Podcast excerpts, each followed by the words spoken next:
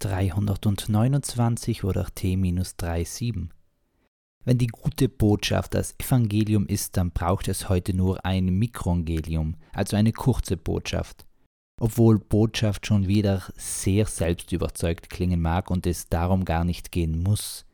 Es darf auch nur eine prägnante Aussage sein, ein Gedanke, der zum Denken anregt, ein Wort, das sich kognitiv vervielfältigt und dann vielleicht selbst zum Wort wird.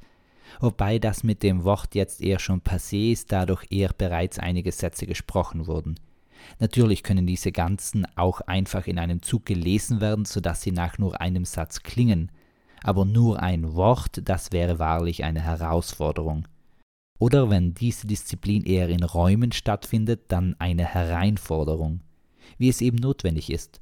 Und auch dabei ist bitte darauf zu achten, dass es auch zwischendurch elendwendig heißt.